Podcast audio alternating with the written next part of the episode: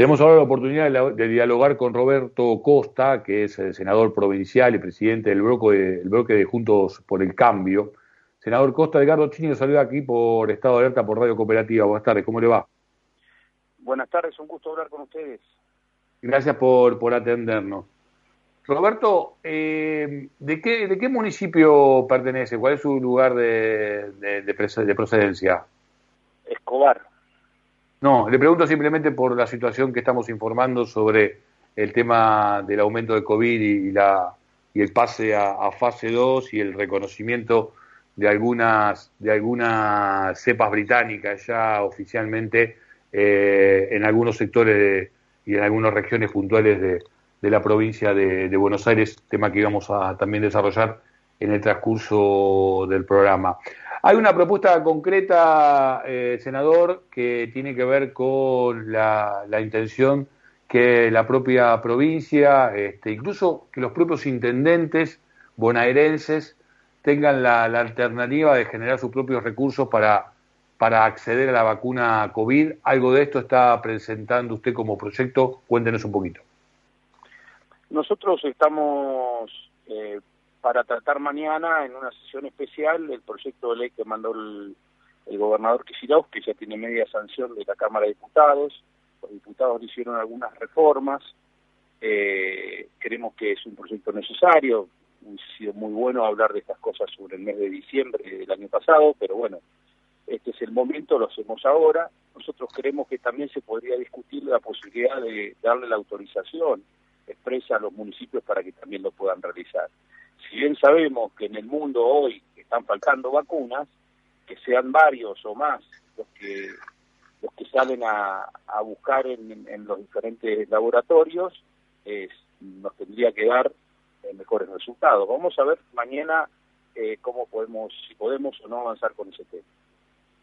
Hubo algunas modificaciones en la Cámara Baja bonaerense, una intención también era justamente que se incluyera a la posibilidad de privados esto se puso muy en superficie a partir del caso de Azul, concretamente del ex jugador, Matías Almeida. Uno tiende a pensar que probablemente muchos eh, municipios necesiten de un aporte privado en caso de que pudieran este, acceder ellos independientemente a la intención de, comprar de comprar vacunas. Pero ahí se entronca con eh, una ley del orden nacional. ¿Cómo se solucionaría ese aspecto, senador? Es un tema que, encontrándole la salida eh, legislativa, se podría hacer. Desde el punto de vista, eh, digamos, legal, desde el punto de vista de la norma, es posible. Después lo que puede tener es una difícil puesta en marcha, pero bueno, si estamos autorizados por la ley, siempre es mejor buscar el puesto, la puesta en marcha. Tenemos que discutirlo mañana y ver qué voluntad encontramos en el gobierno provincial, que plantea de que todo el, tema de las vacunas tiene que pasar por el Ministerio de Salud, si podemos entender que también los eh, los municipios eh, están en condiciones, de acuerdo a que no están, no lo tienen prohibido, de poder comprar las vacunas también. En todo caso, las pondrían a disposición del Ministerio para que sean utilizadas en su, sector, ¿no? en su territorio. Sí, parece como ir todo en un mismo sentido, pero como si hubieran este, distintos criterios en su aplicación o en sus posibilidades de, amplitud. Eh, ¿Coincide conmigo con esto de que si los municipios son autorizados, probablemente deban recurrir a este, capitales privados para que realmente puedan acceder a estas vacunas? Porque ¿hasta dónde tienen recursos propios los municipios? No son, no son tantos recursos con los que podrían ayudar para llevar adelante la vacunación de, de, su personal más necesario de sus habitantes de mayor edad.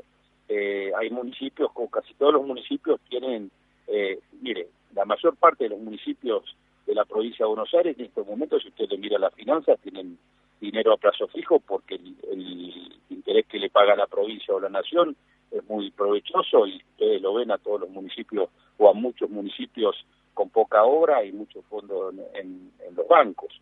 O sea que no es que le falten fondos a la mayor parte de los municipios.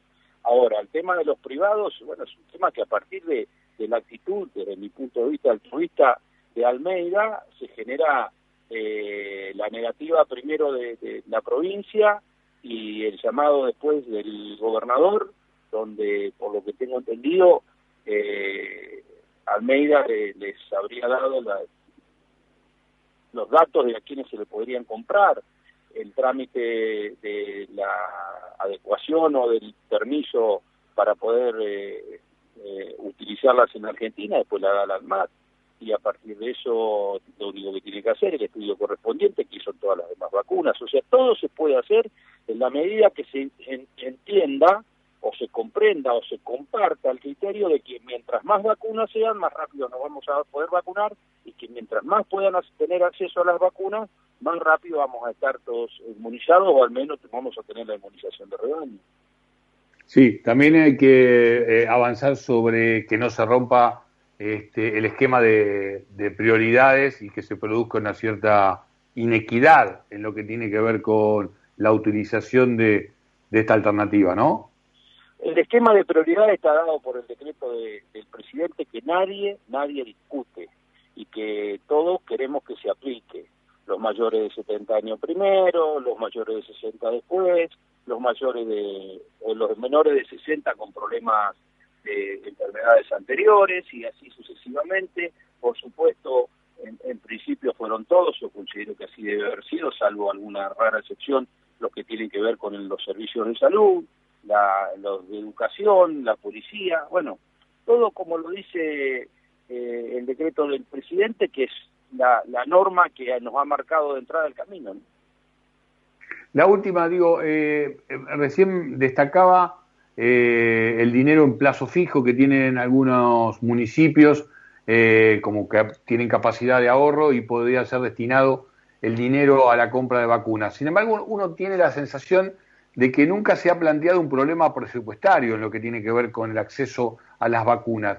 ¿Por qué serían los municipios o las gobernaciones tendrían una mejor negociación eh, que los estados nacionales? Yo no sé si las tendrían una mejor negociación, pero sí no tendrían pruritos ideológicos de primero comprar las, la vacuna de un país o de un sistema y después las de otro. O sea, a nivel nacional... Pruritos, no, se entendió, pruritos... ¿Cómo? no se entendió, no, no se, perdón, no se entendió lo de pruritos. Pruritos ideológicos, que parece haber tenido el gobierno hubo pruritos ideológicos. y sí, salió a comprar directamente la vacuna rusa, pudiendo haber comprado la, la, vacuna de, de, otra, de, otro, de otros países. ¿Y eso, es eso fue por plurito ideológico? Y habría que verlo, hay que analizarlo. Pero ya me lo dijo. No, no, no habría, dije yo, no habría pruritos ideológicos, se le podrían comprar a todos. Bueno, pero el no habría parece que en otros casos sí lo hubo. Laboratorios de origen chino, laboratorios de origen eh, inglés, laboratorios de origen alemán, laboratorios de origen estadounidense, laboratorios de origen ruso, y se lo podían haber comprado a todos. Nosotros, de entrada, los únicos que compramos fueron los rusos y los chinos. ¿Y eso fue por prurito ideológico, según entiende, senador? Y bueno, el gobernador fue el que los consiguió y a, los primeros que los fue a buscar fue a, Rusia, qué. Habría que no, no, pero primero que vino aquí fue una, bueno, no importa, está, digo, lo más importante es el tema de de la situación frente a la pandemia, conseguir más vacunas y el tema del COVID. Pero bueno, eh, lo de plurito ideológico por ahí me hizo un poquito de ruido, por, ahí, por eso por ahí que no quería que dejara, dejarlo pasar, porque entendemos que en realidad hay una situación mucho más de fondo, ¿no? Frente, frente a este tema, digo. Si no vamos a caer en esto de que porque son comunistas o porque son capitalistas hacen mejor o peor la, la, las vacunas y cuál, como cuáles serían si no es porque son capitalistas o comunistas, para decirlo simplemente, aunque ellos ya no están de esa manera, porque nadie puede hablar de, de, China y de Rusia como una política socialista y no capitalista. Claro, por eso, entramos todos, por eso. digo, a partir de Prurito ya entramos, Prurito ideológico, ya entramos en una discusión que no tiene sentido en medio de esta situación de máxima emergencia, ¿no? Algunos se quieren alinear con los países occidentales, otros se quieren eh, pero por, la pandemia, por la pandemia, con la pandemia en el COVID, o sea, usted y hay con la pandemia en el COVID, con la pandemia en el COVID.